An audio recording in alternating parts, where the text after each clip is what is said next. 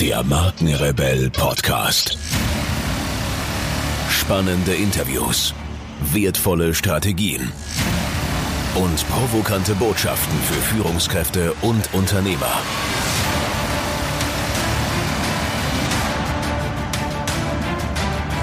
Stell dich den Herausforderungen der Digitalisierung und setze als Marke ein Zeichen.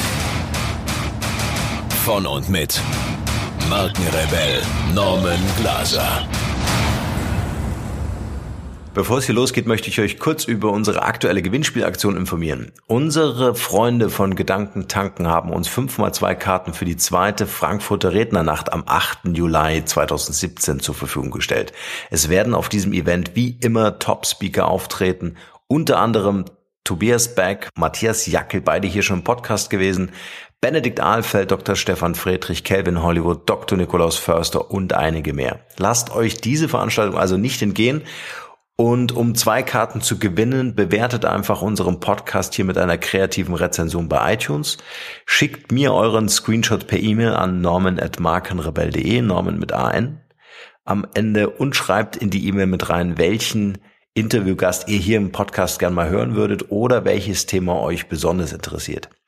Die Gewinner werden wir in einer Special-Folge hier im Podcast am 29.05. bekannt geben. Das als kleiner Hinweis für euch und nun geht's los hier.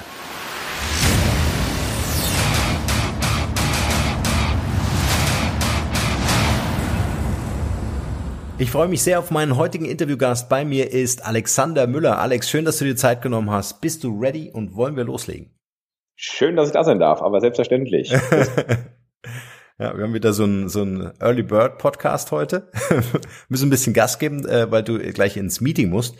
Ähm, deswegen äh, freue ich mich umso mehr, dass du dir überhaupt Zeit genommen hast bei dem Stress, den ihr wahrscheinlich gerade um die Ohren habt in Vorbereitung auf eure äh, ganzen Events und Projekte. Vielleicht kannst du dich selbst noch mal kurz vorstellen. Äh, wer ist Alexander Müller privat und was genau dein Business ist? Ja, ich bin, ähm, seitdem ich mir denken kann, Unternehmer. Also ich glaube, seit über zehn Jahren voll selbstständig. bin jetzt 31 Jahre alt, komme ursprünglich aus dem äh, überschaulichen Münsterland, aus Rede bei Bocholt. Ähm, habe ein paar Jahre in München gelebt und lebe inzwischen seit zwei Jahren äh, mit meiner Familie in Köln. Ähm, habe zwei kleine Kinder und ja, wie gesagt, bin, ich glaube, man kann sagen, Vollblutunternehmer und äh, widme mich die letzten zwei Jahre ähm, meiner ganzen Kraft und auch die nächsten Jahre ähm, dem Unternehmen Gedankentanken. Gedankentanken, für die, die es nicht kennen, ist eine Weiterbildungsplattform. Wir machen viele Events, wir sind so ein bisschen das deutsche TED und ähm, haben viele Trainingsformate, bilden Trainer aus, Führungskräfte, machen Vertriebstrainings und ähm, ja, alles so um das Thema. Also wir glauben einfach, Weiterbildung darf unterhaltsam sein, darf kurzweilig sein, darf komprimiert sein ähm, und man sollte nur von den besten Experten lernen. Und all diese Dinge machen wir uns, äh, sag ich mal, zum, zum Dogma und ähm, haben da, glaube ich, ganz coole Formate geschaffen. Spannend. Da steigen wir nachher auch äh, direkt ein. Vielleicht jetzt noch so zu Beginn des Interviews äh, so meine Lieblingsfrage nach deinem Glaubenssatz. Gibt es so ein Erfolgszitat oder irgendein so äh, Erfolgsmantra, was dich schon seit längerem begleitet? Oh, ich, ich tue mich immer schwer mit diesem einen Zitat oder diesem, diesem einen Punkt. Ähm, wenn ich das in einem Satz ausdrücken darf, ähm, also ich bin der festen Überzeugung, dass wir alle extrem viel Potenzial in uns haben und uns täglich äh, aktiv daran hindern, dieses Potenzial zu leben. Und es sollte eigentlich unsere Lebensaufgabe sein, dieses Potenzial Stück für Stück äh, in uns zur Entfaltung zu bringen, mhm. das zu machen, wo wir richtig Bock drauf haben und richtig Gas zu geben. Also nicht Gas zu geben im Sinne von Anstrengung, sondern einfach unser Potenzial zu leben und das zu machen, wo wir Bock drauf haben. Und das ist, glaube ich, eine unserer Lebensaufgabe, wo wir, die man immer näher kommen sollte. Stark. Ähm, mhm. Ja, allen Herausforderungen und äh, Begrenzungen und, und, und Problemen, die damit verbunden sind, wenn man diesen Weg geht. Ja. Du hast vorhin gesagt, Vollblutunternehmer. Ähm, war das schon immer so? Also ist, oder gab es so einen Moment oder einen Prozess in deinem Leben, äh, wo sich das Ganze so entwickelt hat? Das, das, das werde ich häufiger gefragt und ich, ich habe mich da auch persönlich, muss ich sagen, sehr intensiv mit beschäftigt. Ich habe mal versucht zurückzugehen, ähm, wann ich eigentlich damit angefangen habe und ich bin auf eine ziemlich erschreckende Erkenntnis gekommen. Ich glaube, die erste Firma habe ich irgendwie mit sieben oder acht Jahren oder so gegründet. ähm, das heißt, also ich, ich also dieses Thema, wie kann ich aus einer Idee ein Geschäftsmodell machen und, und, und irgendwie ein Produkt und, und ähm, das, das sitzt irgendwie, ja, es sitzt irgendwie tief in mir drin. Ich hatte so ein tolles, ähm, so ein kleines Auto, wo man sich so mit drei, zwei, drei Kindern reinsetzen konnte und durch mhm. die, durch die Nachbarschaft fährt mit 6 kmh. Und das war am Anfang super spannend und die Nachbarskinder fanden das natürlich dauerhaft spannend und irgendwann hat, verliert man so nach, nach einem Jahr so selbst so ein bisschen das Interesse, das jedes Jahr, jeden Tag zu nutzen. Ähm, die Kinder wollten, aber die Nachbarschaft, Nachbarkinder wollten damit immer fahren. Ich habe das dann einfach verliehen, kostenfrei natürlich. Und meine Mutter hat dann gesagt, das macht man nicht, das macht man noch nicht, dann kommt das kaputt zurück, wir bezahlten dann die Reparaturen. Und dann war ich sehr einfallsreich und habe gesagt, okay, ich nehme jetzt 50 Pfennig am Tag ähm, und davon kann ich dann die Reparaturen bezahlen. Und hat mir dann meinen Schreibtisch in meine Garage gebaut, da kam ein Aktenordner von Papa drauf. Das war so mein erstes Büro. Und ähm, das Geschäftsmodell ging leider nicht auf, äh, weil irgendwie die Reparaturkosten doch deutlich höher war als das, was ich da eingenommen habe. Aber das war tatsächlich so das erste Mal, dass ich mich zumindest sehr, sehr bewusst daran erinnern kann, ja, in Anführungsstrichen unternehmerisch tätig zu sein. Ähm, habe dann, weiß nicht, sehr früh angefangen, auch immer Nebenjobs zu machen. Ähm, habe äh, als DJ nebenbei aufgebaut, hatte meine erste Party irgendwie mit, ich glaube, 14 Jahren und hätte selbst als Gast nicht da sein dürfen vom Jugendschutzgesetz aus. Ähm, und meine Vollselbstständigkeit kam dann tatsächlich, ähm, das war ja schon, das war schon sehr, sehr einschneidend für mich. Ähm, oder vielleicht auch noch eine andere Geschichte dazu, äh, was für mich damals eine sehr, sehr ähm, prägende äh, Zeit war. Wir hatten in der Schule ein ganz tolles Schülerprojekt, so eine AG, die meistens, sage ich mal, sehr langweilig sind, wo man dann in der Theorie sehr viel macht und wir haben dort wirklich praktisch ein Unternehmen gegründet. Ich war dann zufälligerweise der Vorstandsvorsitzende dieses Unternehmens. Wir hatten so 15, 15 Schüler, die das gemacht haben und haben dann ein paar Events organisiert, haben sogar Aktien verkauft. Das war so ein Projekt, glaube ich, vom Institut der deutschen Wirtschaft. Und ähm, das war tatsächlich so eine richtig ernsthaft unternehmerische Erfahrung von mir, wo ich auch sehr, sehr viel lernen durfte. Und das war tatsächlich begleitet von der Schule. Also das war mal ausnahmsweise ein Projekt, was ich äh, extrem fördernd fand. Ich glaube, nicht nur für mich, sondern für auch andere Teilnehmer. Im Übrigen, einer dieser Teilnehmer ist gerade auch ein Geschäftspartner von mir in einem anderen Venture, ähm, wo ich investiert bin, äh, den ich im Rahmen dieses Projektes vorher zwölf Jahren kennengelernt habe. Mhm. Würdest du sagen, es ist so eine Typfrage? Ich meine, heute in, in, in digitalen Zeiten kann ja jeder im Internet mal äh, eine Firma gründen oder einfach sich selbstständig machen. Aber ist dieses Unternehmertum eine Typfrage? Ist es irgendwie so ein Gen, das man mitbringen muss oder kann es jeder machen? Ich glaube tatsächlich, dass das jeder machen kann. Da bin ich schon fest von überzeugt. Also jedes Unternehmerleben verläuft völlig unterschiedlich. Ja, der eine fängt mhm. irgendwie nebenbei an und macht sein Hobby äh, zum, zum, zum, zum, zum Nebenerwerb. Ähm, der nächste, der kündigt seinen Job und steigt voll ein. Der andere braucht hat vielleicht gewisse Fähigkeiten, die vielleicht ein Unternehmer nicht reichen, sucht sich aber einen Kompagnon und wenn man die Fähigkeiten miteinander kombiniert, dann ist das wiederum sehr, sehr, sehr sinnvoll. Also ich glaube, jeder kann Unternehmer sein, natürlich immer im anderen Setting und mit einem anderen vielleicht auch Ambitionen oder Ziel oder auch Partnerschaften, die man braucht, um mit seinen eigenen Fähigkeiten erfolgreich Unternehmer zu sein. Hm. Wenn man das mal im Mikrokosmos anschaut, dann habe ich äh, letztens einen Beitrag gelesen, ähm, wo amerikanische Hausfrauen sich wirklich so ein Zweiteinkommen aufgebaut haben, indem sie Nischenseiten betreiben. Ja? Mhm. Also dass, dass sie wirklich das Internet benutzen, um einfach so einen zusätzlichen Einkommensstrom aufzubauen oder zu entwickeln, sich vorher natürlich Gedanken gemacht haben, ähm, was bedeutet es, Online-Marketing zu machen oder was brauche ich einfach, um so ein Setup zu bauen. Ja? Also ja. Ähm, äh, das sind jetzt mal so für den Privathaushalt auch so interessante äh, Einblicke, wie das vielleicht ähm, die USA machen, äh, die da ja schon ein paar Schritte weiter sind. Aber lass uns äh, den Fokus äh, gern mal auf Gedanken tanken ähm, richten. Da bin ich ja äh, selbst Abonnent eurer, eurer Videos, finde eure Events großartig. Äh, erzähl doch mal, wie bist du dazu gekommen? Wie ging das Ganze so für dich los, dieses Thema? Ähm, ich bin quasi später eingestiegen. Die Firma wurde vor inzwischen ja gut viereinhalb Jahren von Dr. Stefan Friedrich gegründet, ähm, einem der ja, erfolgreichsten Speaker im deutschsprachigen Markt, seit vielen Jahren erfolgreich unterwegs. Und ähm, der Gedankentank gegründet mit der Mission, letztendlich gute Ideen auf die Bühne zu bringen. Also ähm, es sollte wirklich, oder es ist gestartet mit einem Samstagsabendsformat, äh, kein Frauentausch, sondern Deutschland braucht gute Unterhaltung. ähm, zehn Redner treten samstagsabends auf, jeder hat 20 Minuten und bringt sein Expertenthema unterhaltsam für die breite Masse aufbereitet auf den Punkt. Und wenn das von zehn Rednern an einem Abend gemacht wird, dann ist man einfach unglaublich inspiriert, hat ganz viel Input bekommen, hat einen sehr kurzweiligen Abend bekommen, ist aber für sich in aller Regel wirklich weitergekommen im Leben, weil einfach sehr, sehr spannende Impulse dabei waren.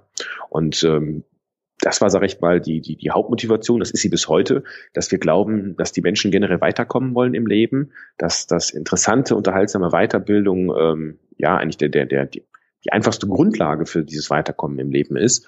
Und ähm, der haben wir uns verschrieben. Das machen wir inzwischen halt nicht nur mit diesen Rednernächten, sondern auch mit anderen, mit anderen Formaten. Sind da halt, sage ich mal, in allem, was wir tun, versuchen wir möglichst innovativ zu sein. Also nicht nur auf der inhaltlichen Ebene, dass wir da versuchen, State of the Art zu sein, sondern, ähm, sage ich mal, auch, wie wir das Unternehmen führen, die Unternehmenskultur, ähm, die Prozesse, wie wir das Unternehmen managen. Ähm, das Thema Digitalisierung ist bei uns ein ganz großes Thema. Das habe ich gerade nicht so nicht so groß erwähnt. Also ich beschäftige mich sehr persönlich sehr sehr intensiv mit dem Thema Digitalisierung. Das heißt, ähm, also ich hatte auch Vorträge dazu, berate andere Unternehmen, Vorstände, ähm, Wirtschaftsgremien, ähm, wo ich sage mal so so eine Art externer Impulsgeber bin, ähm, weil ich einfach glaube, dass das Thema Digitalisierung ein ein, ein, ein, ein Monsterthema ist, das, das, das völlig unterschätzt wird. Also von mir selbst auch, also von allen Beteiligten, von den größten Experten, glaube ich, wird das Thema Digitalisierung. Wir können gar nicht ahnen, wie groß dieses Thema ist. Und das versuchen wir uns auch bei Gedankentanken zunutze zu machen, dass wir versuchen, in allem, was wir tun, wenn wir Prozesse schaffen, wenn wir Mitarbeiter einstellen, wenn wir ähm, Software-Tools aussuchen, wenn wir neue Produkte kreieren, dass wir da einen sehr, sehr hohen Innovations- und Digitalisierungsgrad in allem haben, was wir tun. Ja, ich glaube, da sind die spannenden Stories. Nimm uns doch mal mit so ein bisschen in diese Gedankentankenwelt. Also, ähm, wenn ich es richtig verstanden habe, dann ist es ja gewachsen. Ähm, tatsächlich Bühnenevents. Ja, ähm, äh, Leute müssen in 20 Minuten ihr Thema auf den Punkt bringen. Natürlich unterhaltsam, völlig klar. Wie wichtig ist für euch jetzt auch unternehmensstrategisch so das Thema ähm, äh, digitale Kommunikation oder überhaupt das, das, das Thema Digitalisierung? Ja. Also wir haben intern, also ich bin damals in das Unternehmen gekommen, ich musste muss dazu sagen, da war ich, glaube ich, der, der, der beste ITler im Unternehmen. ähm. Was nicht unbedingt für das Unternehmen sprach in dem Moment, weil ich jetzt äh, schon ein bisschen was verstanden habe, aber jetzt selbst nicht der, der größte ITler bin. Und das ist inzwischen anders. Das heißt, ähm, also heute bin ich dann irgendwo im Mittelfeld aufgehangen. Das heißt, da gibt es einige, wir sind inzwischen bei, bei über 20 Mitarbeitern, da gibt es einige Mitarbeiter, die deutlich besser sind als ich, äh, die teilweise selbst tatsächlich ITler sind oder zumindest äh, hohe IT-Skills haben hohes IT-Verständnis haben, äh, sehr, sehr viele, auch junge Mitarbeiter, das heißt die klassischen Digital Natives, die mit der App äh, irgendwie im Kinderwagen aufgewachsen sind. Und ähm, das machen wir letztendlich zur Unternehmensstrategie. Das heißt, ich habe irgendwann habe ich ausgerufen, wir sind ein IT-Unternehmen. Ja, so möchte ich, dass wir uns verstehen und so, so, so versuche ich auch die Firma zu lenken. Und ich, wenn ich sage, wir sind ein IT-Unternehmen, dann ist das so das Selbstverständnis, was über, bestimmt noch nicht überall der Fall ist, also um Gottes Willen. Aber das ist unser Anspruch, da möchten wir zumindest hinkommen. Das heißt, alles, was wir machen, ähm, versuchen mit der Brille des IT-Unternehmens zu sehen. IT-Unternehmen hat einen sehr, sehr hohen Skalierungsgrad. Das heißt, wenn man Prozesse schafft, wenn man Produkte schafft, sollten die immer möglichst groß skalierbar sein. Mhm. Ähm, wenn wir Prozesse schaffen, sollte das einen sehr hohen Digitalisierungsgrad haben. Ähm, wenn wir unsere IT-Landschaft ist, sage ich mal, sehr, sehr modern. Nicht, dass wir ohnehin sehr viel IT benutzen, sondern wir nutzen auch die richtige IT. Das heißt, ich bin fest davon überzeugt, dass sich die IT-Landschaft zum Beispiel gerade enorm wandelt, dass äh, man sehr agile, flexible IT braucht, ähm, die den einzelnen Nutzer letztendlich zum ITler macht. Das heißt, der einzelne Nutzer sich selbst seine Prozesse gestalten kann und das nicht, äh, indem er selbst viel programmiert, sondern dass die Software so flexibel ist, dass ich die per Drag and Drop, per Klick, per Konfigurierung selbst für mich anpassen kann. Also wir versuchen quasi eine IT zu schaffen, wo unsere 20 Mitarbeiter selbst als äh, IT-Administratoren sozusagen fungieren. Und dazu muss man, glaube ich, eine gewisse Grundphilosophie und auch IT-Struktur haben, um das überhaupt zu ermöglichen. Ähm, wir schulen unsere Mitarbeiter sehr stark zum Thema IT. Äh, unser, ganzer, unser ganzes Thema Marketing und Vertrieb ähm, ja, ist sehr digital. Also wir machen sehr, sehr viel. Unsere Events zum Beispiel haben wir vom ersten Tag an immer gefilmt, sehr, sehr hochwertig. Das ist unser Content Marketing. Das heißt, diese Videos veröffentlichen wir bei YouTube, bei Facebook, äh, als Podcast. Äh, vielleicht da ein kleiner Werbeblock. Wir haben auch einen spannenden Podcast, der Gedankentanken-Podcast. Yes. Ähm, sehr cool. ähm, wo man diese, diese Kurzvorträge, die gerade erwähnten, sozusagen wöchentlich, äh, wöchentlich bekommt. Mhm. Und ähm, das heißt, wir, unser ganzes Marketing ist sehr, sehr digital und selbst unsere Verkaufsprozesse ähm, digitalisieren wir mehr und mehr. Das heißt, wir versuchen auch da einen hohen Automatisierungsgrad zu haben. Das heißt, ähm, wenn man sich so, so Verkaufsprozesse anschaut von, sage ich mal, Interessenten oder der, der sich über etwas informiert, der ein Interesse entwickelt, der anfängt, einen Kontakt aufzunehmen zu einem Unternehmen, sich in einer Informationsphase äh, befindet, dann in einer Entscheidungsphase empfindet, äh, befindet etc. Ähm, wir versuchen diese, diese, diese Wege eines Kunden, diese, wie man auf Neudeutsch sagt, User Journey, also dieser, dieser, dieser Weg des Kunden zum Produkt oder auch zum ähm, dass er dann Wiederkäufer wird und Stammkunde wird, versuchen wir möglichst digital abzubilden. Das machen wir, indem wir, sage ich mal, sehr intelligentes E-Mail-Marketing haben, indem wir viel mit Online-Kursen arbeiten, Ähm, wir machen sehr, sehr viel ja, Online-Marketing über Google, über Facebook.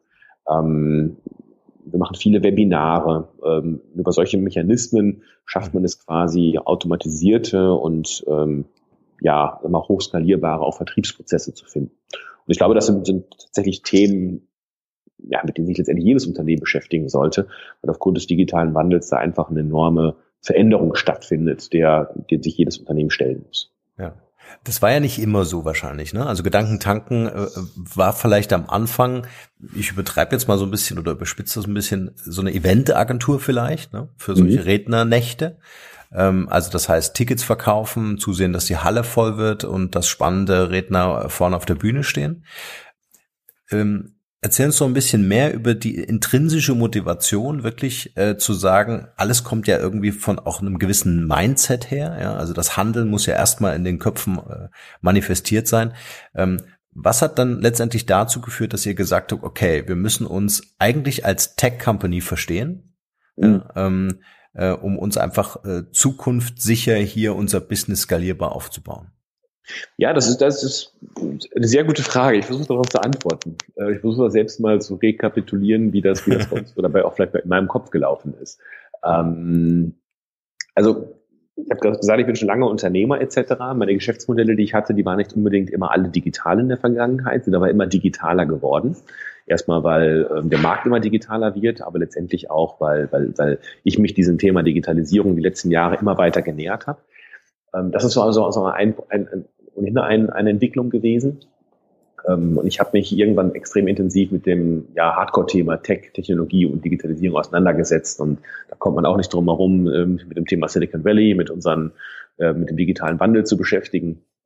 Und äh, reise seitdem auch regelmäßig in Silicon Valley, mache dort Unternehmerreisen, besuche dort Startups, unterhalte mich mit Menschen, mit, mit Investoren, äh, treffe dort spannende Menschen, ähm, bin ich, ich coache für Google regelmäßig Tech-Startups, ähm, zum Thema Produktstrategie und Online-Marketing. Das heißt, ich bin in, sage ich mal, in dieser, in dieser Startup-Welt, äh, letztendlich auch in Amerika gut vernetzt. Und das ist schon, sage ich mal, für mich ähm, so, so ein Stück weit mein, mein, mein, mein Mindshift-Geber oder der Impulsgeber die letzten Jahre gewesen.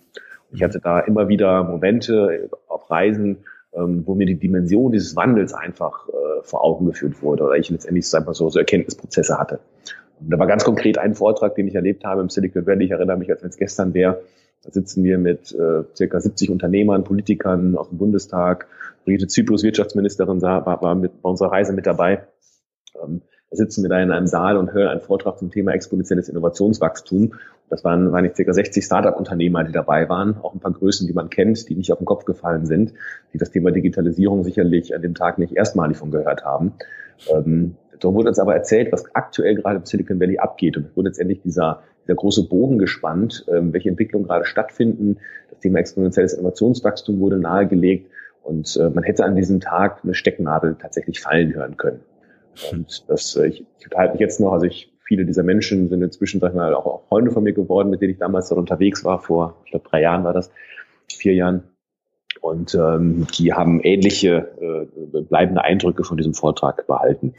Und letztendlich ist diesem, diesem Mann damals Pascal Finet einfach gelungen, ähm, dass, dass das Thema einfach, was, was ohnehin, sagen wir, sehr präsent ist, ähm, mal, mal sehr gut auf den Punkt zu bringen. Und das mache ich inzwischen, das war auch sehr, sehr inspirierend für mich, dass ich das inzwischen auch in meinen Keynotes mache, dass ich versuche deutlich zu machen, wie sehr diese Exponentialität mhm. ähm, diesen, in, diesen digitalen Wandel ähm, ja, pusht und wie sehr wir das unterschätzen, da es exponentiell ist. Und vielleicht kann ich da einfach ein ganz kurzes Beispiel bringen, was ich gerne in meinen Vorträgen auch bringe.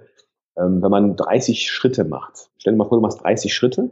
Der erste Schritt ist ein Meter, der zweite Schritt sind zwei Meter, der dritte Schritt sind vier Meter, acht Meter, 16 Meter. Das heißt, jeden Schritt, den du machst, verdoppelst du. Wenn du 30 Schritte machst, was, was schätzt du, Norman, wie weit würdest du laufen können? Boah, eine ganze Menge. Wo sitzt du gerade? Ich bin jetzt gerade in Köln. Du bist, glaube ich, in, in, in, Bamberg, in der Nähe von Würzburg. Würzburg, genau. Würde sich unsere Wege kreuzen. Meinst du, das würden wir schaffen bei den 30 Schritten? Ah, ich denke schon. Ich denke schon. Also wir würden kurz vor Australien würden wir ins Meer plumpsen. ähm, so dass wir vorher 19 Mal durch Köln und Würzburg gelaufen wären. Das heißt, ja. 19,3 ähm, Erdumrundungen sind das. 800 Millionen Meter, die man laufen würde, wenn man 30 Schritte jeweils verdoppelt. Mhm. Und ähm, Du kennst Exponentialität, deswegen bist du jetzt auf diesen Trick nicht reingefallen. Ähm, du konntest dir vorstellen, dass da eine große Zahl rauskommt, aber mhm. wirklich fühlen, also wirklich, wirklich vorstellen können wir uns das eigentlich nicht. Das sagt uns eher unser Intellekt, der irgendwie eine ähnliche Geschichte mal gehört hat mit dem Reißbrett und dem, äh, mit, mit, dem Schachbrett und dem Reiskorn oder ähnliche Beispiele, die, die, man, die man so kennt zum Thema Exponentialität. Aber und wenn man, warum, warum, erzählt, warum bringe ich dieses Beispiel? Ähm, wenn man letztendlich Innovationen in der Menschheitsgeschichte betrachtet, wie lange hat es gedauert, bis bis, ähm, ja, sag ich mal, bahnbrechende Technologien sich weltweit durchgesetzt haben und die Welt verändert haben. Äh, diese Schnelligkeit, wie lange diese Technologien brauchen und auch die Häufigkeit, wie häufig solche neue Technologien kommen. Diese Entwicklung ist stark exponentiell. Das heißt, wenn man sich anschaut, wie lange hat das Rad gebraucht, bis es sich durchgesetzt hat, wie lange hat das Feuer gebraucht, bis es sich durchgesetzt hat, Thema Heizen und Essens, äh, Essensveredelung. Mhm. das hat, sag ich mal, damals noch äh, Jahrhunderte, Jahrtausende gedauert. Und heute, sag ich mal, das Internetzeitalter, da reden wir über neuen Technologien inzwischen nur noch von, von ganz wenigen Jahren oder aktuell von Monaten, wo neue Technologien, neue Erfindungen ganze Branchen verändern oder, oder ganz, letztendlich die ganze Welt verändert. Mhm. Ähm, und da muss man sich nur die letzten Jahrhunderte anschauen oder das letzte Jahrhundert anschauen, äh, wie lange es noch gedauert hat, bis die äh, letzten zwei Jahrhunderte die, die, die, die, die, die Dampflok sozusagen sich weltweit verbreitet hat. Wie lange es heute dauert, das weiß ich nicht. Äh, Mobile Technology innerhalb von wenigen Jahren ähm, den ganzen Erdball überzieht und, und Länder wie Afrika plötzlich vor ganz, ganz neuen Möglichkeiten äh, stellt. Ähm, letztendlich die Ländern wie Afrika, doch Asien oder alle Entwicklungsländer die Möglichkeit gibt, ganze Entwicklungssprünge zu machen und ganze Jahrzehnte, die wir noch gebraucht haben, äh, gewisse Technologien einzuführen, äh, überspringen werden. Und dadurch natürlich auch ähm, ja, ganze Märkte verändern, äh, Probleme in der Welt gelöst werden können, ähm, die wir vielleicht vor Jahren noch gar nicht hätten uns vorstellen können. Ähm, wenn wir über dem Thema Weiterbildung sind in Afrika, ist es halt finde ich super spannend zu betrachten. Ähm, Afrika ist ja so, dass Bildung, sage ich mal, ist die Basis von Wohlstand, von, von Frieden, äh, von, von, ja, ist ein Armutsverhinderer, das Thema Bildung fängt es damit an, weiß nicht, Krankheiten zu verhindern, weil ich weiß, ich muss mir die Hände waschen oder ähm, zu wissen, wie wichtig Sanitäranlagen sind, wie man Sanitäranlagen installiert, wie man Brunnen baut, wie man Agrarwirtschaft betreibt, um ähm, ja, um, um, um mehr, mehr Essen anzubauen etc. Das sind alles Themen, die die Länder wie Afrika weiterhelfen. Und dieses Wissen ist heute im Internet verfügbar. Und in Afrika haben inzwischen über 60 Prozent ein Smartphone. Also nicht schon nicht in Afrika, auf Kenia bezogen. Kenia ist da sehr weit vorne im, mhm. im Schwarzafrika. Ähm, Kenia hat inzwischen über 60, 70 Prozent Smartphone-Abdeckung in, in, in Kenia. Und diese Menschen haben unbegrenzten Zugang zu Wissen. Elite-Universitäten streamen ihre Inhalte kostenfrei ins Netz. Und die Leute müssen in Zukunft nicht mal mehr Englisch können, sondern es gibt die ersten Übersetzungsdienste, die simultan von Englisch auf äh, alle Sprachen, beispielsweise Hesuaili, übersetzen. Das heißt, die ganzen Barrieren, ähm, die in der Vergangenheit da sind, die, die Wohlstand letztendlich, die Verbreitung von Wohlstand, von Wissen, von anderen Dingen verhindert haben, diese Barrieren brechen, brechen und mehr und setzen die Welt letztendlich in eine, eine Geschwindigkeit der Veränderung, die ganz, ganz enorm ist. Und äh, ich habe letztens einmal den Satz gehört, ich weiß nicht mehr genau, wo ich ihn her habe, der Wandel wird nie wieder so langsam sein wie heute. Wenn man sich den Satz mal auf der Zunge zergehen lässt, ähm, wir wissen, welche Geschwindigkeit wir jetzt schon haben, welche Herausforderungen der Alltag jetzt schon mit sich bringt durch das ganze Thema Technologie und, und Veränderungen auf der Welt, im Arbeitsleben wie privat, dann hat man, glaube ich, so einen kleinen Vorgeschmack, was da die nächsten Jahre auf uns zukommt. Hm. Waren, waren das letztendlich diese ganzen Impulsen, deine, deine, deine eigenen Analysen, deine Beobachtungen, äh, wahrscheinlich auch deine Ken Erkenntnisse und deine ganzen ähm, Erfahrungen, die du vorher gesammelt hast, war das letztendlich dann der Auslöser, ähm, Gedanken tanken als, sage ich mal, klassisches Eventunternehmen auch zu skalieren oder auch teilweise zumindest auch zu transformieren? Danke, dass du auf deine Frage zurückkommst, die ich dem Auge verloren habe. Äh, deine, deine, Frage war, was der Impulsgeber, das, äh, das, das, das Unternehmen digital. Das war tatsächlich ein bisschen jetzt ein bisschen die Vorgeschichte, auch wenn ich ein bisschen weit ausgeholt habe. Aber genau diese Erkenntnis, das, was ich gerade versuche auf den Punkt zu bringen, diese Erkenntnis, dass dieser Wandel so dramatisch ist. Und ich, daraus leite ich einfach ab, was ist, also da bin ich, sage ich mal, einfach auch sehr strategisch unterwegs. Ähm, was ist in Zukunft wichtig für ein Unternehmen? Ja, eine ganz hohe Digitalkompetenz. Ja. Da geht es nicht darum, andere Leute in Bezug auf Digitalisierung zu beraten oder ähnliches oder jetzt Digitalisierungswissen weiterzugeben. Das ist nicht primär das Ziel von Gedankentanken. Das ist vielleicht ein netter Nebeneffekt, sondern ähm, es ist schon, sage ich mal, wir machen das aus Eigeninteresse für unser eigenes Wissen. Und ähm, ich glaube, jedes Unternehmen auch eine hohe IT-Kompetenz, eine hohe Digitalisierungskompetenz. Mhm. Ähm, und jetzt kommt es, jedes Unternehmen braucht eine extrem hohe Agilität. Ja. Das heißt, dieser Wandel ist enorm schnell oder wird enorm, also ist jetzt schon schnell, wird aber noch viel, viel, viel, viel mehr an Geschwindigkeit zunehmen. Man muss sich immer schneller auf Marktveränderungen ein, einstellen, auf Unternehmensumbau. Man braucht flexible Strukturen. Ähm, also sage ich mal, keine Ahnung, drei, vier Hierarchieebenen übereinander ähm, sind halt alles andere als agil. Das heißt, man braucht neue Managementmethoden, man braucht ein anderes Verantwortungsbewusstsein von Mitarbeitern, das Thema Intrapreneurship, also man, letztendlich braucht man viele kleine Unternehmer im Unternehmen, äh, man braucht eine hohe Agilität und all diese Dinge, die machen uns zu einer Maxime. Das sind nach meinem Verständnis in einem modernen IT-Unternehmen äh, ist das, sage ich mal, die Philosophie oder die Strategie, die gelebt wird und die versuchen wir uns zu eigen zu machen für ja. letztendlich eine sinnvolle strategische Unternehmensausrichtung. Ich glaube, was auch wichtig ist, und deswegen ähm, habe ich so aufmerksam auch deinen Ausführungen gelauscht, ist ähm, zum einen sich das bewusst zu machen, ja, genau wie du gerade gesagt hast, exponentielles Wachstum äh, bedeutet, dass wir uns heute überhaupt noch nicht vorstellen können, ne, wie mit deinem Beispiel mit den Schritten vorhin, wo geht die Reise hin? Und das, äh, was hier auch immer wieder in der Show vorkommt, ist dieses Glaskugelschauen. Wir versuchen immer zu skizzieren und zu sagen, okay, wie muss die Zukunft aussehen? Ja? Aber ich finde es e-, enorm wichtig, äh, diese Analysen anzustellen. Dann gibt es so einen äh, netten Satz, den der Sascha Lobo gesagt hat, der kategorisiert nämlich Menschen in zwei Gruppen, nämlich einmal die Menschen, äh, denen klar ist, dass sie gerade ähm, äh, in einer Zeit leben, die vom, vom Internet verändert wurde, ja, und äh, einmal die andere Hälfte der Menschen oder die anderen Menschen, die eben äh, nicht wissen, äh, dass sie, dass ihr Leben sich durch das Internet verändert, ja. Es ist halt nicht dieses, äh, ich bin nicht auf Facebook und deswegen tangiert mich das nicht, deswegen verändert das mein Leben nicht, sondern auch die sind natürlich voll involviert. Und was ich bei dir so toll finde oder auch bei euch äh, im Team, in eurem Unternehmen ist, dass diese ganzen Eindrücke, die du ja kontinuierlich sammelst, auch durch, durch deine, durch deine Vorträge, durch deine Erkenntnisse, die du daraus gewinnst, ähm, dass ihr ins Handeln kommt und dann tatsächlich äh, es schafft, äh, die Brücke zu bauen äh, zwischen Online und Offline. Absolut. Und da würde ich gern noch mal noch mal ein bisschen äh, tiefer rein. Ähm, wie habt ihr es geschafft, äh, dieses äh, digitale Kommunizieren äh, auch so in eure Unternehmenskultur zu verweben? Mhm. Also wie sehen so eure, wie sieht so euer Alltag, euer Daily Business aus? Wie, wie arbeitet ihr agil? Ähm, also erstmal der Weg dahin, der war tatsächlich jetzt nicht nur nicht nicht nur äh, nicht nur Ponyhof. Also ja.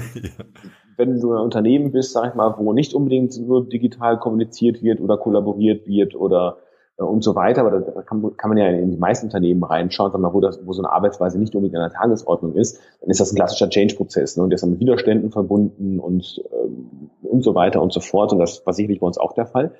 Ähm, aber meine Erfahrung ist da tatsächlich, wenn man da eine ziemlich klare ziemlich klare Linie fährt, die Leute auch äh, Stück für Stück die, die Vorteile erkennen ähm, dass sich da eine Eigendynamik entwickelt. Und die, die haben wir inzwischen. Ähm, wir haben halt bei unserer Neueinstellung angefangen, extrem Wert darauf zu legen, eine hohe IT-Kompetenz äh, äh, im Team dazu zu bekommen. Und damit meine ich jetzt nicht Programmierer. Wir haben bis heute, also einer bei uns kann, kann wirklich programmieren, ansonsten haben wir jetzt keine Programmierer oder so, aber das sind halt sehr, sehr IT-affine Menschen, die sich mal eben so Tools einarbeiten, die keine Berührungsängste mit Technologie haben, die nicht lange rum in der, in der Theorie rumdoktoren, sondern also da merke ich auch, dass ich mit 31 Jahren inzwischen alt werde ich, ich spreche von einer App und im gleichen Moment lädt der Kollege die runter und fängt an, die zu testen. Ne? Also wo ich denke, dachte, das machst du in zwei Wochen mal, wenn du Zeit dafür hast. Ne? Also ähm, da merke ich, da, da, da ist inzwischen auch eine neue Generation äh, inzwischen. Also die Generationenwechsel, glaube ich, die finden inzwischen nicht mehr alle 20 Jahre statt, sondern gefühlt alle 10 Jahre, dass da eine neue Generation von einer Denk- und Arbeitsweise heranwächst.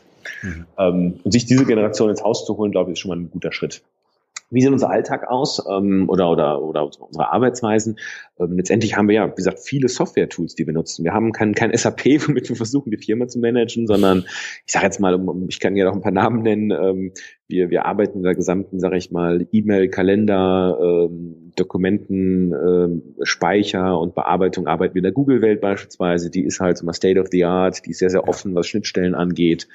Die ist günstig, ähm, also dann nutzen wir die Google G Suite. Ähm, Projektmanagement machen wir mit Asana, das heißt, ähm, wir, auch. wir cool. haben immer viele Projekte, große Projekte, komplexe Projekte, wo viele Mitarbeiter zusammenarbeiten, wie es letztendlich auch in den meisten Unternehmen ist. Ähm, das managen wir mit, mit einem Projektmanagement-Tool, was, sag ich mal, vielleicht kannst du auch ein, zwei Attribute nennen. Wir finden es, sag ich mal, sehr, sehr sexy, wir finden es intuitiv, ähm, es ist sehr, sehr komplex und aber dafür, dass es nie komplex ist, ist es recht einfach zu nutzen. Mhm. Ähm, wir nutzen für die interne Kommunikation inzwischen, wir schreiben uns keine E-Mails mehr im Unternehmen, äh, also intern, sondern wir nutzen dort ähm, Slack. Das heißt, äh, das Slack, sage ich mal, wer das nicht kennt, das ist so das, das, das WhatsApp für Unternehmen, wenn man so möchte. Das heißt, ja, sehr intuitiv schickt man sich äh, einfach irgendwelche Nachrichten hin und her, bildet Gruppen, mit denen man sich austauscht etc. Das hat letztendlich die Kommunikation, die Transparenz in Projekten, in Teams zu bestimmten Themen, hat das enorm erhöht. Ähm, man ist dort viel effizienter ähm, in der Kommunikation untereinander. Also sehr, sehr großer, das war einer der, der, der wichtigsten Einführungen, die wir gemacht haben. Ähm, wir haben ansonsten, wenn es um Prozesse geht, ähm, ich sage mal, wir brauchen faule Mitarbeiter. Das heißt, ähm, Mitarbeiter, die, wenn sie es zwei, drei Mal gemacht haben und erkennen, dass dieser Prozess auch einfacher gehen könnte, keinen Bock mehr darauf haben, es ein, ein viertes Mal zu machen und dann den Prozess, sage ich mal, zumindest mal halb automatisieren. Jetzt wird es ein bisschen technischer, da nutzen wir sowas wie Podio, wo man Prozesse und Datenbanken super einfach abbilden kann. Wir nutzen Zapier, das ist so ein, so ein Schnittstellentool, was äh, Tools miteinander verbindet und ganz schöne Funktionen zwischen einzelnen Tools ähm, ja herstellt, ähm, wenn wir Verkaufsprozesse haben und der Kunde will dann irgendeinen Kalender haben, kommt auf ein Formular, wo sich einen Termin aussuchen kann. Zapier sorgt dann dafür, dass die der Termin automatisch im Kalender des Vertriebsmitarbeiters landet und so weiter. Also es wird sehr, sehr technisch und sehr, sehr detailliert. Also wir haben dort, sage ich mal, eine sehr, sehr flexible und, und moderne IT-Infrastruktur, die wir nutzen. Das ist alles in der Cloud. Wir haben jeder Mitarbeiter kann von jedem Flecken der Erde aus arbeiten. Wir haben keine, keine Serverstruktur mehr im, im Haus oder ähnliches. Wir arbeiten komplett mit Laptops selbstverständlich. Ähm, ja, also schon, sag ich mal, so ziemlich state of the art, wie man, wie man heute arbeitet. Ja, wie, wie sind die Teams organisiert? Also ähm, ähm, hat das auch Einfluss auf das Thema Verantwortlichkeiten, Zuständigkeiten, Freigabeprozesse? Also ähm, ähm, habt ihr so organische Teams, die sich halt ähm, für die jeweiligen Projekte zusammenschließen oder ähm, wie habt ihr das intern geregelt? Puh, das lässt sich so einfach nicht sagen. Wir sind tatsächlich relativ komplex, was das angeht, weil wir sehr unterschiedliche Produkte haben. Also generell arbeiten wir sehr äh, abteilungsübergreifend, also sagen wir sehr projektbezogen. Ähm, ja, also die, die, wir haben, wir haben Produktteams und wir haben unser, unser großes Marketing-Team, wenn man so möchte. Und wenn es dann um, um, sag ich mal, Produktlaunches geht, um, um Projekte geht, ähm, arbeiten wir da, sagen wir natürlich sehr, sehr abteilungsübergreifend und ähm, aktuell geht das noch mit 20 Mitarbeitern, dass wir da auch, sag ich mal, ähm, ja, flache bis fast gar keine Hierarchien haben, äh, merken aber auch, dass das sicherlich jetzt ein Entwicklungsschritt ist, den wir aktuell gehen. Also da fragt mich vielleicht in einem Jahr nochmal, da kann ich da mehr zu sagen. Wie schafft man es, ein skalierendes Unternehmen weiterhin agil zu führen, aber trotzdem, sage ich mal, klare Strukturen zu haben, die, ähm, die ein, ein, ein Chaos verhindern und eine, eine äh, auf der einen Seite eine selbst Verwirklichung, Entfaltung und Selbstbestimmung des Mitarbeiters ermöglicht, aber trotzdem ein gemeinsames Mitarbeit äh, Miteinander, ja. Ja. das in eine Richtung geht. Das ist sicherlich so eine, also da sind wir gerade auf einem ganz guten Weg, aber da würde ich nicht behaupten, dass wir da bisher Experten sind, sondern das ist eher so unser aktuelles Thema, mit dem wir uns beschäftigen. Ja, ich glaube, das ist vor allen Dingen äh, der Game Changer schlechthin. Also wenn wir über Digitalisierung reden, müssen wir einfach auch über ähm, Unternehmensorganisationen reden, über Prozesse reden, so wie du das gerade jetzt bei euch äh, auch dargestellt hast ähm, ähm, vor allen Dingen die Idee, wirklich auch Altes loslassen zu können. Ja, also ein, ein, ein Unternehmen, was vielleicht Jahrzehnte so funktioniert hat, funktioniert halt heute nicht mehr unbedingt so in der digitalen Welt oder vor allen Dingen auch mit digitalen Geschäftsmodellen. Ja. Ich muss äh, mir über Generationen Gedanken machen, über, ähm, über Teamstrukturen Gedanken machen, also all das, was halt notwendig ist, um diesen Gesamtprozess abzubilden. Ja. Absolut. Ja. Wie wichtig sind für euch digitale Kundenbeziehungen? Also ich sehe so digitale Kundenbeziehungen wirklich so als den Schlüssel, ja, ähm, äh, dass man sagt, okay, man hat jetzt nicht nur mit den Leuten zu tun, wenn sie ihr Ticket gekauft haben, auf dem Event waren und fertig, sondern es scheint ja so, wie du es jetzt auch erzählt hast, und was ich so raushöre, auch ein enorm wichtiges Thema zu sein im Online-Marketing, die digitale Kundenbeziehung ähm, äh, wirklich vor allen Dingen auch dauerhaft mit euch zu verknüpfen ne? oder zu, äh, mit dem Kunden zu ja. connecten. Äh, wie sehen da eure Strategien aus? Ja, also ich, ich sage das mal ein bisschen frech, ähm, oder was heißt frech? Ähm, also da würde ich, würde ich, also ich glaube, also ich glaube, dass wir, wir haben heute eine sehr enge und gute Beziehung zu unseren Kunden. Ja. Ähm, es wäre gelogen, ähm, wenn ich da jetzt eine große Strategie hinter präsentieren könnte. Also bisher war die Strategie, und das ist vielleicht auch, auch das Maßgebliche, dass wir einfach, glaube ich, ähm, sehr großen Wert auf guten Content gelegt haben, sehr, sehr viel Content haben und diesen Content auch sehr großzügig der Welt zur Verfügung stellen, kostenfrei. Das heißt, darüber, glaube ich, haben wir über die letzten Jahre automatisch eine sehr gute Kundenbeziehung und auch, auch ja, ich sag mal, fast eine Fanbase sozusagen kreieren können, die einfach unsere Inhalte, das, was wir tun, toll finden.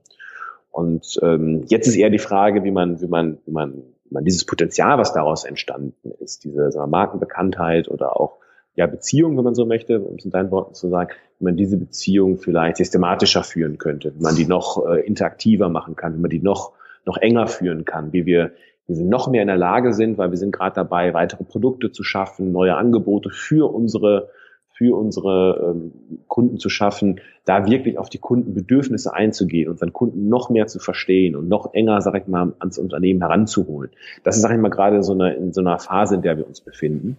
Und ähm, deswegen aktuell stecken da bisher relativ wenig Strategien hinter, außer einfach guten Content und, und, und möglichst viel zu machen und, und, und äh, ja, über alle Kanäle, sage ich mal, die, die Menschen, die, die, die Kunden zu erreichen oder uns, uns Kunden, sagen wir mal so, zu, zu erarbeiten durch unsere, durch, durch unsere Tätigkeiten. Und ähm, glaube ich, eine systematische Kundenbeziehung, das, das ist tatsächlich auch so eine aktuelle Phase, in der wir uns befinden, diese aufzubauen. Ja. Was auch immer eine sehr große Challenge für Unternehmen ist, so äh, erlebe ich das zumindest in meinen Beratungen, ist ähm, das Thema Geschäftsmodelle. Also wie schaffe ich es, mein vielleicht auch altes Geschäftsmodell durch zusätzliche digitale Geschäftsmodelle zu ergänzen? Wie schaffe ich es, neue Einkommensströme zu schaffen? Hm, kannst du das bei euch mal skizzieren, wo so eure Quellen sind, also äh, wo so eure Einkommensströme äh, sind, wie das gewachsen ist? Also wir machen halt sehr, sehr viel Content, den wir kostenfrei rausgeben. Da haben wir schon mal mhm. keine Einkommensströme. Ähm, das ist, wenn man so möchte, unser Marketing. Und klar, wir haben, haben, haben viele Angebote, die wir haben, ob es unsere Rednernächte sind, wir haben viele Trainings, die wir, die wir, die wir anbieten. Und das sind unsere Einkommensströme. Ne? Ähm, von daher ist es jetzt bei uns relativ einfach zu betrachten. Da kann man halt sehen, wo ein Preisschild dran ist. Das, das sind unsere Produkte. Ähm, ich glaube generell, ich glaube, bei uns kann man aber schon ablesen. Ich glaube, das ist nicht selbstverständlich, dass die Leute verstehen. Ähm, also, also ich bin ein Fan von Content Marketing und das mache ich nicht erst ähm, seit Gedankentanken, sondern das haben wir auch, habe ich auch in der Vergangenheit für andere Unternehmen, ähm, habe ich das angewandt und ich bin der festen Überzeugung, dass jedes Unternehmen Content Marketing machen kann. Und mit jedem Unternehmen meine ich wirklich jedes Unternehmen. Jedes mhm. Unternehmen hat, hat Kunden, hat Kundenbeziehungen. Jeder Kunde hat ähm, sage ich mal, ein, ein, ein Wissensbedarf zu irgendwelchen Themen. Ähm, häufig hat der, der, der, ja, das Unternehmen, das diese Kundenbeziehung pflegt, genau dieses Wissen oder ist zumindest in der Lage, dieses Wissen, sage ich mal, für seine Kunden zu besorgen und aufzubereiten. Und ich bin der festen Überzeugung, dass es äh, das Content Marketing, sage ich mal, einer der kräftigsten Vertriebs- und, und Werbetools sind, um eine Kundenbeziehung aufzubauen, Kunden an sich zu binden, ähm, von seiner eigenen Expertise zu überzeugen und das meine ich, sage ich mal, vom Metzger über den Friseur, über den Maschinenbauer, über den Steuerberater, den Rechtsanwalt. Jeder sozusagen hat diese Kompetenz zu, zu gewissen Themen als Expert wahrgenommen zu werden. Mhm. Und das, sage ich mal, sich zunutze zu machen und darüber Kommunikation zu seinem Kunden und entsprechend auch eine Beziehung aufzubauen. Ja. Da gibt und, es auch für jeden Bereich ganz tolle Beispiele, wo das sehr erfolgreich funktioniert. Mhm. Um den Mechanismus nochmal aufzuklappen, das heißt, ihr verkauft Tickets natürlich für eure Veranstaltung, ganz klar. Mhm. Äh, Content Marketing ist eure äh, Strategie, um wirklich ko über kostenlosen Content äh, Reichweiten aufzubauen, Beziehungen herzustellen zu potenziellen Kunden, Sales Funnels zu kreieren, um dann letztendlich auch digitale Produkte zu verkaufen, wie zum Beispiel ein Online-Training. Genau, also reine, reine digitale Produkte, da stehen wir auch da, stehen wir relativ am Anfang. Also wir haben die ersten ein, zwei rein digitalen Produkte. Das ist tatsächlich ein, ein Wachstumsfeld für uns. Also mhm. auch da wieder das IT-Unternehmen, äh, was, was, was wir ausgerufen haben intern. Mhm. Ähm, einer dieser Stränge ist, dass äh, nicht nur die Prozesse digital sein sollen, der, der, der Vertrieb möglichst digital sein soll in allen Bereichen, sondern tatsächlich auch die Produkte mehr und mehr digital sein sollen. Also da sind wir tatsächlich aber am Anfang. Aber genau, also ob ich jetzt ein digitales Produkt verkaufe oder oder, oder unsere Trainerausbildung, unser Führungskräftetraining, unsere, unsere, unsere Rednernächte, das ist am Ende des Tages für den Prozess egal. Mhm. Ähm, natürlich sind digitale Produkte haben gewisse Vorteile, Nachteile, die sie von ihrer äh, Beschaffenheit her mitbringen. Ähm, aber zumindest der Prozess sozusagen sollte möglichst digital sein, der Verkaufsprozess. Mhm. Vielleicht noch ein äh, kleiner Gedanke von dir. Ähm, wir hatten es im Vorgespräch schon mal so ein bisschen angerissen, so ein bisschen angedeutet. Ähm, glaubst du, dass dieser riesige Wirtschaftserfolg, den wir in Deutschland ja in den vergangenen Jahren so erlebt und durchlebt haben, äh, dass der dazu führt, dass uns der, der Druck für Weiterentwicklung, für Innovation äh, so ein bisschen fehlt? Dass jetzt äh, die Startup-Szene eigentlich so die jungen Leute sind, die sagen, okay, ähm, äh, ich habe eine coole Idee, ich setze das Ding um und ich mache das schnell und ich mache das agil und ich bin dynamisch. Äh, aber so, ähm, sagen wir mal, die, so die Großkonzerne einfach äh, wahnsinnig schwere Tanker sind, die, die einfach diesen Leidensdruck nicht haben, noch nicht haben. Ähm, also prinzipiell gebe ich dir da, gebe ich dir da sicherlich völlig recht und kann direkt in das gleiche Horn einstimmen. Ähm, ich glaube nicht nur, dass das ein deutsches Phänomen ist, weil wir jetzt eine besonders gute wirtschaftliche Entwicklung die letzten Jahre haben, zumindest im Verhältnis zu anderen Ländern. Ich glaube, dass es mhm. generell ein Problem der westlichen Welt ist. Ähm, auch in Ländern wie, in den USA oder auch, auch Südeuropa, äh, Nordeuropa, ähm, wo wir, also da ist die, die Luxussituation, glaube ich, ähnlich. Auch wenn in, in, in Südeuropa, sage ich mal, andere wirtschaftliche Verhältnisse sind, ist trotzdem, sage ich mal, der, der wirkliche Leidensdruck ist nicht in, in, in dem Maße da, wie er vielleicht in Entwicklungsländern ist. Die Motivation der Leute ist nicht so hoch. Der, der, der Bereitschaft, Veränderungen mitzugehen, neue Dinge zu erlernen, ähm, die Komfortzone verlassen, zu verlassen, ist, glaube ich, generell in Entwicklungsländern größer. Ja. Auch völlig nachvollziehbar. Da muss man nur schauen, äh, unser Wirtschaftswunder nach dem Zweiten Weltkrieg, warum war das da? Naja, weil wir den, den Drang hatten nach Veränderung äh, nach, dem, nach dem zerstörten Deutschland 45. Mhm. Und, äh, diesen, diesen Drang haben wir heute nicht mehr, diesen Druck haben wir nicht mehr. Ähm, wir beschweren uns zwar alle, wie schlecht es uns in Deutschland angeblich geht und das Sozialsystem etc., aber wenn man das ja mal vergleicht mit äh, mit ein paar Jahrzehnten zurück in Deutschland, geschweige denn in anderen äh, Erden dieser, äh, in anderen Bereichen der Welt, dann sind wir ja, sage ich mal, in einer Luxussituation, die es in dieser, dieser Menschheitsgeschichte wahrscheinlich äh, noch nie gegeben hat, die aktuelle Situation in Deutschland. Mhm. Also so, das muss man sich mal vor Augen führen. Ja. Und ähm, so, jetzt habe ich gerade ein bisschen den Faden verloren, nachdem ich so weit ausgeholt habe. ähm, genau, der Leidensdruck, glaube ich, schon in den Unternehmen ist, äh, ist, ist, ist nicht wirklich groß. Wir haben das Innovations Dilemma, das heißt, ähm, das äh, hat der Professor Christensen von, ich glaube, Harvard University ist er, hat das letztendlich in seinen Büchern sehr schön auf den Punkt gebracht. Letztendlich ähm, hat man ein Innovation Dilemma, wenn es einem, sage ich mal, sehr, sehr gut geht, wenn es wirtschaftlich gut läuft. Und indem man, sagt man, sich verändert, indem man innoviert, indem man neue Dinge testet, neue Produkte an den Markt bringt, die innovativ sind, hat man erst einmal einen, sage ich mal, geht man eine, stellt man sich einen Schritt schlechter. Weil man, ja, wenn man fehlt, wenn man, wenn man neue Dinge macht, dann verliert man etwas, wenn man Produkte verändert, ähm, dann werden die vielleicht erstmal, bringen die erstmal vielleicht Verluste ein oder man verkauft von seinen bestehenden Produkte weniger, die aber vielleicht mehr ähm, Gewinn gebracht haben, etc. etc. Da müsste man jetzt tiefer einsteigen, um das noch, noch, noch stärker zu verdeutlichen. Aber das Dilemma ist, dass Veränderung eigentlich erst einmal etwas kostet. Ob es äh, Komfortzone verlassen ist oder wirklich wirtschaftliche Kosten sind. Und in dieser Falle stecken wir letztendlich. Und ähm, gerade Großkonzerne, die mal quartalsgesteuert sind, die DAX-Lenker dieser äh, in Deutschland oder von, von vielen Mittelständlern auch, die, weiß ich nicht, äh, um die 60 sind, 62 Jahre alt sind, die noch zwei, drei Jahre bis zur Rente haben, welche Motivation haben die, einen fundamentalen Change in der Unternehmensstrategie und Kultur herbeizuführen, der mit vielen Schmerzen, mit sehr viel Überzeugungsarbeit, mit ähm, ja, mit sehr, sehr viel ähm, Gegenwehr wahrscheinlich auch verbunden ist. Ähm, mit welcher Motivation sollte so ein Unternehmenslenker so ein Change einführen, der aber nach meinem Verständnis in den meisten Unternehmen absolut notwendig, teilweise überfällig ist, um diesen Wandel mitzugehen und überhaupt in den nächsten Jahren überhaupt eine Überlebensfähigkeit zu haben. Mhm. Und ich mache, also ich, ich spreche viel mit, mit Geschäftsführern, Vorständen, ähm, durch, durch mal Vorträge, die ich halte, wo ich auch häufig von CEOs gebucht werde für, für deren Top-Führungskräfte. Und ähm, ich, ich, ich merke da gerade so, so mal so, wenn man es mal vereinfacht, zwei Gruppen. Die eine Gruppe ist die, die es erkannt hat, diese Dimension erkannt hat, ähm, aber letztendlich hilflos ist und nicht wirklich weiß, wie sie das Thema in die Unternehmen reinbringen sollen. Also wie sie wirklich diesen, diesen Mindshift, den wir eingangs äh, sehr ausführlich besprochen haben, wir beide, diesen, diesen Mindshift herbeizuführen, nicht nur bei sich, sondern bei den Mitarbeitern, weil du musst erstmal ein Verständnis haben über die Dimension, über die Hintergründe, um überhaupt, sage ich mal, aktiv einen Wandel gestalten können. Und der Wandel kommt natürlich nicht nur durch die Vorstände, sondern der muss sich durch das ganze Unternehmen ziehen, um einen wirklichen Wandel herbeizuführen. Der muss getragen sein von den und herbeigeführt, getrieben sein nachher von den Mitarbeitern selbst.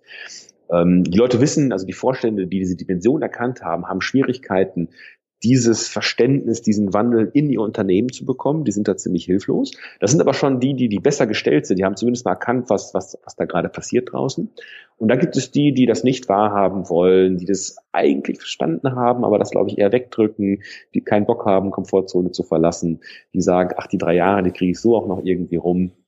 Ähm, und die sich aktuell, glaube ich, die Tasche noch schön lügen, wenn sie in ihre Bilanzen gucken, die aktuell noch ganz nett aussehen. Ähm, und ich glaube, dass wir da auf der einen Seite eine Riesenchance gerade verpassen und auch Zeit verlieren, weil das ist letztendlich ein, das ist ein, ein Zeitspiel. Ja, also der digitale Wandel, der ist enorm, der wird noch enormer und umso früher man anfängt, sich darauf einzustellen, mit diesen Themen zu beschäftigen, seine Strategien auszurichten, digitale Kompetenzen im gesamten Unternehmen zu erlangen, umso schneller man damit anfängt, umso höhere Chancen hat man natürlich. Das ist das eine und das ist ja nicht nur mit Risiken verbunden, das ganze Thema. Man, man, neigt immer sehr schnell über die Risiken zu sprechen. Das ist ja auch alles mit Chancen zu verbinden. Die mhm. Opportunitätskosten, diese Chancen aktuell nicht zu nutzen, die sich da ergeben, die immer größer werden ähm, im Übrigen. Also die Risiken werden größer, aber auch die Chancen werden größer, ähm, ist natürlich auch schade. Und ähm, ich glaube, dass ähm, Deutschland hat da eine ganz, ganz spezielle Situation, wenn man mal die, die Weltwirtschaft betrachtet und die Strukturen in anderen Ländern betrachtet. Wir haben einen enorm großen Mittelstand. Ja, das ist ja sogar im englischsprachigen sogar ein Begriff. In Amerika spricht man von Mittelstand, German Mittelstand. Ähm, wir haben in Deutschland auf der einen Seite einen riesen Vorteil, dass wir den Mittelstand haben.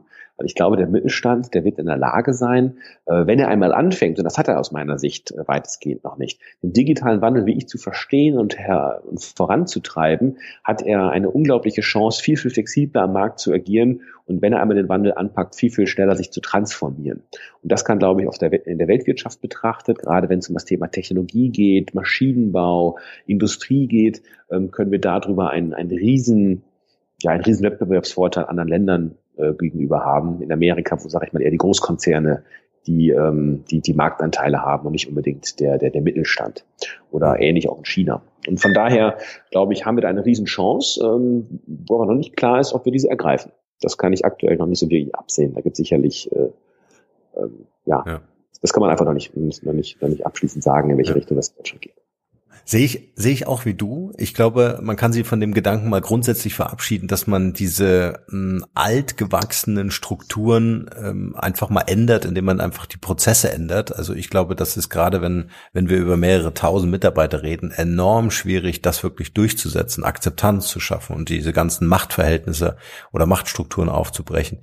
Ähm, ich glaube, ein Generationswechsel wird das Ganze ähm, natürlich lösen und äh, die Investitionen Startups äh, bis hin zu Zukäufen von Startups. Ich glaube, das ist der, der Schlüssel gerade für größere Unternehmen, äh, um hier zu wachsen. Kleinere Mittelständler haben natürlich die, die große Chance zu sagen, hey, äh, wir können wirklich an die Substanz unseres Unternehmens ran und Agilität und dynamisches Wirtschaften äh, wirklich implementieren in unsere ureigenen Prozesse und Strukturen. Ja. Das, äh, die Möglichkeiten haben halt große Konzerne.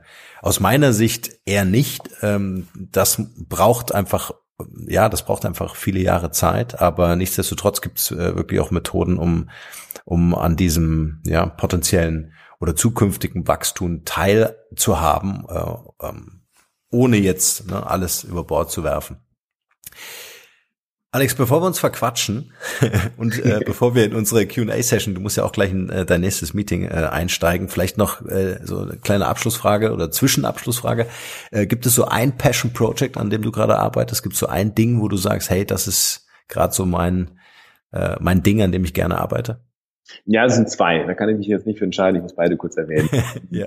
Tatsächlich gerade ein Innovationstraining für genau den Bedarf, über den wir gerade gesprochen haben. Das beschäftigt mich sehr, sehr intensiv. Ja, wird cool. immer wieder von Vorständen angesprochen, genau mit dieser Hilflosigkeit. Wie bringe ich das denn jetzt in mein Unternehmen rein? Ich habe es verstanden, aber wie kriege ich meine hm. Top 100, 200, 300, 400, 500 Führungskräfte sozusagen mitgenommen auf diesem Weg? Und da entwickeln wir gerade ein Innovationstraining, wo man ein halbes Jahr durchläuft als Mitarbeiter mit den ja, mit ziemlich vielen Top-Experten aus dem deutschsprachigen Raum. Da sind wir gerade dran. Ähm, das ist so ein Passion-Projekt und äh, ein ganz anderer Bereich. Ähm, es ist noch ja ich, ich kann schon mal drüber sprechen, das ist aber wirklich nur in einer sehr frühen Phase. Wir möchten ein äh, Persönlichkeitsentwicklungsprogramm aufsetzen, eine Art Masterclass, ähm, die einen durch das Jahr begleitet und ähm, mit ähm, Seminaren gespickt ist, mit den besten Live-Teachern, also zum Thema also Trainern zum Thema Persönlichkeitsentwicklung, die mhm. der Markt so hergibt, die es in Deutschland gibt, und mit denen gemeinsam ein Programm aufzustellen, was ja das Potenzial des einzelnen Individuums fördert, ähm, wo man versucht, ähm, letztendlich ähm, ja, die, die, versuchen die, die Leute, sage ich mal, äh, auf ihre persönliche Erfolgsspur zu setzen. Das ist so mhm. auch so ein großes Passion-Projekt von uns. Sehr cool. Spannende Themen, die da noch kommen von eurer Seite. Jetzt aber wirklich quick. äh, einige Fragen, Rapid Fire und äh, deine Antworten einfach aus dem Bauch raus, was dir dazu einfällt. Ganz kurz und knapp. Ready? Ja, bitte. bitte. okay. Frage eins: Was hat dich anfangs davon abgehalten, dich mit dem Thema Digitalisierung zu beschäftigen? Eigene Komfortzone. Wenn die Leute an dich denken, was ist das eine Wort, wofür du selbst als Marke bekannt sein willst oder schon bist? Klarheit. Mhm. Welcher Moment oder Rat hat einen besonders nachhaltigen Einfluss auf dein heutiges Leben oder auf dein Business? Das Erkennen, wie viel Potenzial in uns Individuen und Menschen steckt und diese mhm. Stück für Stück für sich zu entdecken. Mhm. Das war mal so ein Moment, den ich hatte. Was ist das Wertvollste, was wir von dir lernen können? Kann ich schwer sagen. Das sind andere entscheiden. Welche drei Mobile Apps benutzt du am liebsten? Was ist auf deinem Startscreen auf dem Handy? Ähm, Sport 1, um meinen News-Drang nach Fußball zu befriedigen. ähm, Slack, WhatsApp, ja. Cool. ist interessant, ihr benutzt dieselben Tools wie wir. Asana, Slack. Google. Ja, ja. Das sind die richtigen, oder? Ja. äh, was für Musik hörst du gern? Was bringt dir für neue Ideen? Was inspiriert dich? Oder was treibt dich an? Ähm, total bunt. Ähm, Toten Hosen, Jan Delay, absolute Beginner. Ähm, aber auch der Party-Hitmix von Charivari, der Richtung Dance geht. Also gibt viele Inspirationsquellen. Kannst du uns einen Film empfehlen? House of Cards. Mhm. Das kennen, glaube ich, eh die meisten. Aber das hat mich die letzten Jahre so am meisten getoucht. War schon ziemlich gut. Mhm. Jetzt die Klassikerfrage, die in keinem Podcast fehlen darf, Buchempfehlung. Aber es geht um das Buch, was für dich wirklich so den größten Mehrwert hatte. Ja, da gibt's viele. Ähm, das eine, das ist jetzt gemein. Ähm, also aktuell beschäftigt mich ein Buch extrem, da geht es um das Skalieren und Professionalisieren von Unternehmen. Ähm, Scaling Up von Bern Harnisch, äh, was wir gerade hier zur eigenen Bibel machen. Also da geht es nicht primär um Digitalisierung, sondern vielmehr um das Thema, was schaffe ich für Strukturen im Unternehmen, um mhm. strukturiert, erfolgreich Unternehmen ja, zu skalieren und größer zu machen. Und das äh, erweist sich für mich auch, auch eine Kultur zu kreieren etc. Also sind sehr, also alle also ich sehr, sehr allumfassend, äh, was man dafür braucht, um ein erfolgreiches Unternehmen äh, zu, zu, zu entwickeln. Und das äh, finde ich gerade unglaublich, das Buch, weil da so viel Wissen drin steckt und so, ja, also kann ich jedem Unternehmer empfehlen, der äh, sein Unternehmen größer machen möchte. Geiles Buch. Hm. Harnisch, Scaling Up. Super. Ähm, welche drei Interviewgäste würdest du gerne in unserem Podcast mal hören? Welche kannst du uns empfehlen? Tobias Beck. Hatten wir schon. Hatte wir schon. ähm, Stefan Friedrich natürlich. Mhm. Ähm, und Matthew Mockridge auch immer gern gesehen. Mhm. Hast du noch einen? Tobias hatten wir schon? Joel Kaczmarek zum Thema Digitalisierung. Oh ja, sehr cool, ja. Cooler Podcast auch von ihm. Ja, absolut. Gute Idee. Alex, kannst du uns zum Schluss noch sagen, wie wir dich am besten erreichen können und, was ich immer sehr spannend finde, äh, was ist so dein bester Tipp für ein glückliches und erfolgreiches Leben? Also ihr erreicht mich unter äh, gedankentanken.com oder meine persönliche Seite alexandermüller.com. Ähm, das zweite war, war was ganz anderes, ne? Äh, was ich, äh, eine, eine Lebensweisheit, nein, was, was, was sagtest du? Äh, dein bester Tipp für ein glückliches und erfolgreiches Leben? Ja, mach, mach das, wo du Bock drauf hast. Äh, ist mir leichter gesagt als getan, äh, gesagt als getan. Das braucht, ist, glaube ich, auch ein Prozess, dass man da hinkommt, dass, dass sich selbst zu ermöglichen und das in sein Leben zu ziehen. Aber generell sollte man nicht zu lange in seinem Leben sich mit Dingen aufhalten, auf die man keinen Bock hat, Jobs ja. nachgehen, äh, für die man nicht gemacht ist, sondern sollte da machen, wo seine Passion ist. Und äh, ja, wenn man das ziemlich konsequent durchzieht, glaube ich, äh, das geht häufig nicht von heute auf morgen, dann ist man damit erfolgreich. Und dann den ersten Schritt zumindest mal zu machen, empfehle ich Wichtiger Tipp. Super. Genauso lassen wir das stehen. Alex, vielen, vielen Dank. Mach dich in der Meeting äh, und ich freue mich, wenn wir uns das nächste Mal hören. Danke Darf ich noch ganz kurz Zeit. abschließend sagen, du hattest mich ja gebeten, äh, ob ich noch irgend, irgendein Geschenk für deine Hörer habe, ob ich noch irgendwas mitbringen Stimmt. kann. Yes. Und äh, ich hatte mich gerade spontan entschieden, äh, hat so, so einen Spaß gemacht mit dir und ich hoffe, den, den Zuhörern hat es auch gefallen. Ähm, wer jetzt neugierig geworden ist und Bock hat, mal eine Rednernacht zu besuchen, wir sind am, muss ich gerade nachschauen, am am 8. Juli 2017 sind wir in der Jahrhunderthalle in Frankfurt. Das wird ein ganz, ganz tolles Event, unter anderem zum Beispiel auch mit Tobias Beck als Redner, aber auch vielen, vielen anderen. Da sind Leute dabei wie Kevin Hollywood, Benedikt Ahlfeld, Dr. Nikolaus Förster, Stefan Friedrich, Klatke Sterzenbach, Tobias Beck, William Wenker kommt, ein ganz spezieller Gast, ähm, Nadesh Tibiro, also wirklich spannende Redner, alles 20 Minuten Vorträge. Und wer da Bock drauf hat, ähm, du wirst deinen den Zuhörern gleich einen Code geben. Das Ticket kostet eigentlich 145 Euro und äh, für deine Zuhörer werden wir einen unschlagbaren Sonderpreis machen von sage und schreiben 45 Euro. Also es gibt ja einmal gerade gleich einen 100 Euro Gutschein. Also wer Bock hat dabei zu sein am 8. Juli, ähm, über 1000 Gäste werden wir haben. Es wird ein geiles Event. Die Resttickets jetzt sicher. Sehr, sehr stark. Vielen, vielen Dank, Alex, auch für das Angebot und für deine Zeit heute.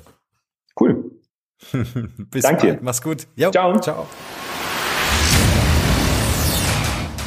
Vielen, vielen Dank, ihr Lieben, fürs Zuhören. Wenn ihr über neue Podcast-Folgen automatisch informiert werden wollt, dann nutzt gern unseren E-Mail-Service. Ich lege jeden Monat für euch exklusiv ein kostenloses E-Book obendrauf. Gebt dafür einfach markenrebell.de ein und dort auf der Page könnt ihr euch in die E-Mail-Liste eintragen.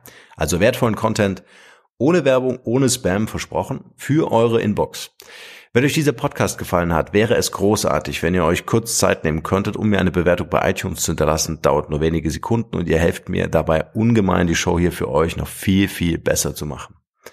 Ansonsten schaut euch unbedingt noch unsere Mobile App Come to Coach an. Wir bauen hier mit ausgewählten Mentoren die erste Mobile Academy für Führungskräfte und Unternehmer auf. Freut euch auf wertvolle Inhalte von wertvollen Menschen, die mit euch in Live-Video-Coachings ihr Wissen teilen. Mehr dazu unter come to coach, also come Zahl 2 coach.academy. Alright, that's it. Allerdings wie immer in den Show Notes. Nur das Beste für euch und bis bald. Ciao, ciao.